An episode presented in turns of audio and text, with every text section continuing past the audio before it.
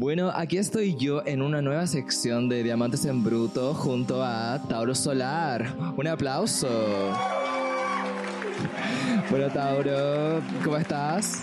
Bien, súper bien. Aquí estoy. Eh, primero darte las gracias por invitarme aquí al programa. Estoy súper, súper emocionada y contenta de estar aquí. Cuéntanos un poquito más de ti. eh, ¿Cómo empezaste la música y qué te inspira eh, de ella? La verdad es que siempre he sido muy cercana a la música. Siempre me ha gustado mucho. Empecé a tocar guitarra como a los 11, 12 años, más o menos, pero solamente me gustaba sacar canciones y empecé a cantar después. Era súper tímida para cantar, me costaba mucho, tenía como pánico escénico para cantar. Podía tocar guitarra quizás en el colegio, fue igual más enseñanza media, más grande, pero de a poco me fui soltando. Yo creo que lo que me inspira la música es el sentir, que sentir. Siento que de repente uno escucha canciones, o no solo canciones, sino que el arte en general, y siempre hay alguna pieza artística que te puede hacer cambiar algo en tu cabeza o que te da un mensaje, y siento que eso es lo que más me inspira, o no, no necesariamente también solo la letra, sino también los sonidos de repente pueden provocar algo en tu interior, y creo que esa es la magia que tiene la música y es lo que más me inspira de ella. ¿Y tú con qué sonidos te suele, o sea, qué sonidos te suelen a ti llegar más, te, te hacen sentir más cosas? No sé, creo que igual depende mucho del estado de ánimo, pero debo asumir que soy un poco melancólica. bueno, también me gustan mucho los, los sonidos si- sintetizadores o, o la mezcla de instrumentos con sinte- sintetizadores, pero más allá de los sonidos, creo que lo que más, más me da como una daga en el corazón son las, las letras. Cuando de repente escucho una letra y digo, oh, como que me llega al corazón o me ha pasado esto o me hace clic en algo que quizás alguna vez viví o en algo que estoy pasando, es como, wow, así como esto es muy cierto o, o voy o puedo trabajar en esto. eh, creo que las letras son lo que más me llega a dar al corazón y cuando está complementado con ricos sonidos, creo que ya es como un orgasmo mental para mi cabeza. Sabes que te encontré bastante poética. Tú, tú como, o sea, yo te, yo te, yo te siento a ti una poeta, una verdadera poeta. Muchas gracias, ¿por qué? Porque uno siente cuando alguien, o sea, hay artistas que tú no sentís mucho cuando cantan, como que sentí que no es su letra o no, o no lo sentía cuando lo cantó y creo que tú sí sientes lo que cantas, ¿cachai? Y te importa mucho transmitirlo. Ay, muchas gracias, de verdad que me emociona mucho que me digas eso. Creo que soy una persona muy emocional, quizás a veces más de lo que me gustaría. Y creo que soy muy del sentir, como el sentir las cosas que estoy haciendo, siempre, siempre. Hablemos como de, del género. ¿Tú te identificas con algún género musical como que Tauro Solar, ponte tú, es rock, es punk? ¿Cómo te defines en eso? La verdad es que siempre que me preguntan es como, mm, no sé, porque la canción que tengo en este momento en Spotify, como El Mar, eh, encuentro que es muy popera, con un sonido igual veraniego, pero las canciones nuevas que he hecho después eh, son muy diferentes o, a veces eh, compongo cosas muy distintas, hasta con ritmos como eh, más tirados a soul o cosas más indie, entonces como que no sabría definirme o casarme, por así decirlo, con algún género, como que lo que se me viene a la cabeza o lo que estoy sintiendo en el momento es lo que sale, no, no sé si me gustaría tampoco a futuro determinarme en algún género, como que canto nomás o es lo que sale en el momento. Ok, pero este momento, o sea, dirías que eres como más como más de un estilo más íntimo, ¿no? Claro, sí, sí. No se me había ocurrido definirlo así, pero me parece una buenísima idea. Perfecto. ¿Y quiénes son parte del equipo de Tauro Solar? Uf, eh, mira, principalmente mi familia. Y cuando estudié producción musical, al principio yo jamás pensé en verdad que iba a terminar componiendo, grabando música. Y mis amigos, mostrándome lo que ellos hacían, me tiraron mucho para arriba y me motivaron mucho como a atrever a hacer esto. Yo creo que debo agradecer mucho a la gente que conocí en la U, a Seba Molina, que es un colega músico que es sequísimo. Eh, bueno, también Carlos Azócar, que no sé si lo ubicas, eh, ex guitarrista de Psycho y tiene un proyecto musical también, excelente músico.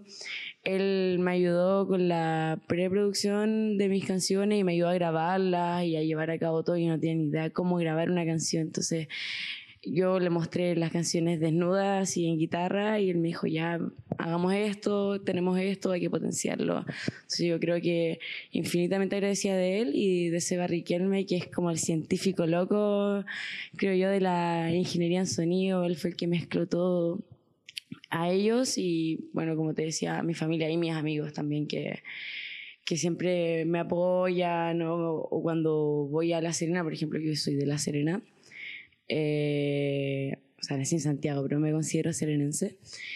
Siempre me dicen, oye, ¿por qué no hacemos una tocata? O como que siempre me, me dan mucho amor y, me hacen sentir como quería con respecto a, las, a mis canciones.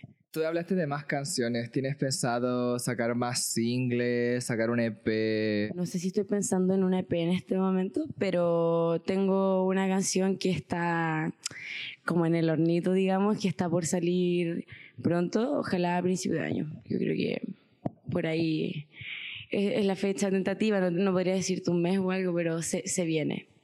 Y muy pronto voy a subir el videoclip de Como el Mar, que lo pensaba subir antes, en noviembre, pero como pasó todo el tema de la contingencia social, me parecía que no era como adecuado, entonces lo postergué, porque lo tenía planeado de mucho antes, entonces estoy viendo cuándo subirlo ahora ya en verano. Sí, sabéis que muchos han tenido que postergar las cosas por la contingencia nacional. Igual encuentro, encuentro genial que los chicos y las chicas que postergaron sus proyectos como que que encuentro que fueron bastante respetuosos en el tema. Es que sí, creo que eh, me parecía quizás un poco no sé si desubicado es la palabra necesariamente, pero creo que es un tema que a todos, a todos nos llegó como a la vena todo lo que estaba pasando. Entonces llegar y empezar a hacer promoción sobre un video, creo que no era, eh, eh, igual era un poco falta el respeto a todo lo que estaba pasando, como quitarle protagonismo a algo que hasta el día de hoy tiene, eh, tiene peso y va a seguir teniendo peso y espero que siga teniendo peso de aquí a mucho tiempo más y que se logren cosas. Entonces creo que ya no era importante subir mi videoclip en ese momento, empezar a hacer promoción y me parece súper bien que conozco varios colegas músicos que yo sabía que también tenían fechas tentativas para noviembre, las fueron corriendo, fueron postergando, me parece súper eh, consecuente con el tema social que estaba sucediendo. Porque si te declaras que estás a favor de ciertas cosas, pero llegas y empiezas a hacer promoción con un tema que no tiene que ver con la contingencia social, si hace una canción que tiene que ver, yo creo que sí, onda, dale, bacán. Pero si algo que no, no está acorde a, creo que, no, no, sé, no me parece. Yo que igual me considero un poco más emocional, no, no me parece que iba como de la mano. Entiendo, entiendo eso. Oye, cuéntanos sobre tu video El Mar, o sea, ya lo postergaste, eh, lo voy a lanzar pronto, ¿no? Sí, la idea es lanzarlo ahora este verano. La verdad que no es un video así como a gran escala, ultra producción, un video de hecho súper casero que creo que identifica bastante el momento en que yo estaba pasando cuando decidí grabar el video, que andaba un poco de nostalgia y creo que estaba en una parada parecía lo que dice la canción, para que la escuchen.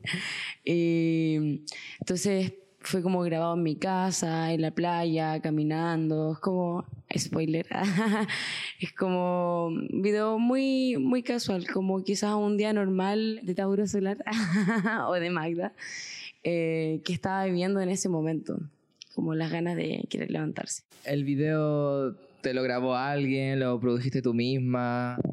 Eh, sí, me lo grabó un, un, amigo que estudia fotografía, ahora se fue. De hecho, él se iba a ir a terminar su carrera a Barcelona.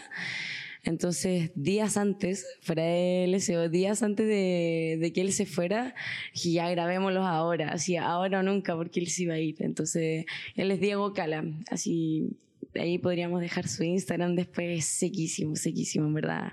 Un genio fotográfico. Oye, tú de verdad, así que tú tienes algo fuerte con las emociones. ¿Te importó mucho que el que te grabara tu video fuera un amigo íntimo? Sí, quizá a futuro, si hiciera otro video, podría buscar a alguien como más, como que sepa más y hacer algo más producido, pero bueno, él no es un amigo íntimo, lo conocí escalando, haciendo deporte, pero sí me interesa que lo que yo haga si voy a eh, trabajar con alguien, que sea alguien que también sienta las cosas que hace. Que no sea, por ejemplo, si alguien va a sacar una foto, eh, que no sea como una foto estilo corte zapatilla Nike, así como quizás tan como de venta, como tan como mercantilista, sino que sea más artístico, más del sentir también. Sobre, a ver, sobre tu nueva canción, la que vaya a lanzar como a principio de año, eh, ¿de qué habla?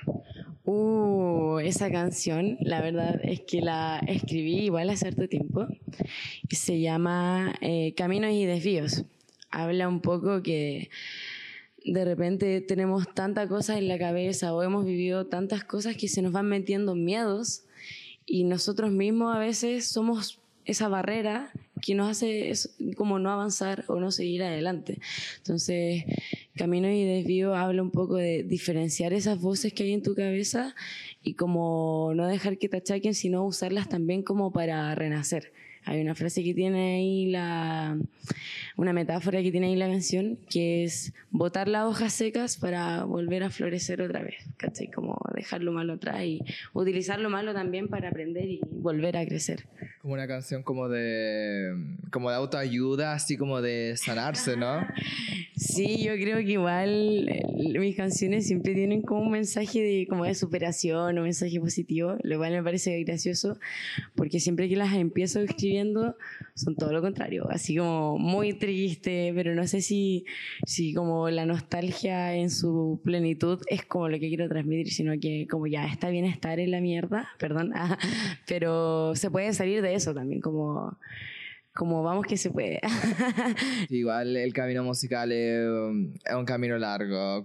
Cuesta mucho poder sacar uno de los proyectos en marcha. es complejo eso es complejo, aparte que siempre está la duda, como hoy lo hago no lo hago, como tengo esto en mano, pero lo lanzo no lo lanzo, o quizás podría ser mejor, pero yo creo que está el problema, como que si en algún momento sentiste que lo queríais lanzar, como hácelo, porque si la sigues dudando mucho, creo que se termina postergando quizás años como me ha pasado a mí. igual tú mencionaste mucho de tus sentimientos, de que igual es importante como a veces como eso de seguir adelante, de ¿te consideras una guerrera? Ah, no sé si una guerrera, no sé si darme como, como ese título tan grande. Creo que es una palabra muy grande y soy admiradora de, de las guerreras. Creo que hay muchas guerreras en vida ahí luchando en las calles también. Pero sí me considero una persona que al menos trata no rendirse o como dejarme que las cosas no me ganen, como que trato, trato. De repente me ganan, pero es como, no, esto no puede ser así, soy un poco persistente, quizás obsesiva también, no sé cómo se le quiera decir. ¿Tu nueva canción crees que podíamos escucharla aquí ahora en el programa? Sí, por supuesto, déjame agarrar el teléfono y la ponemos ahora mismo. Ok, nos despedimos de Tauro Solar. Vamos a escuchar su nuevo tema que pronto ya va a estar disponible en Spotify. Sí, aquí un adelanto para los amigos de Qué Dura. bueno, muchísimas gracias Tauro y aquí viene Caminos y Desvío de Tauro Solar.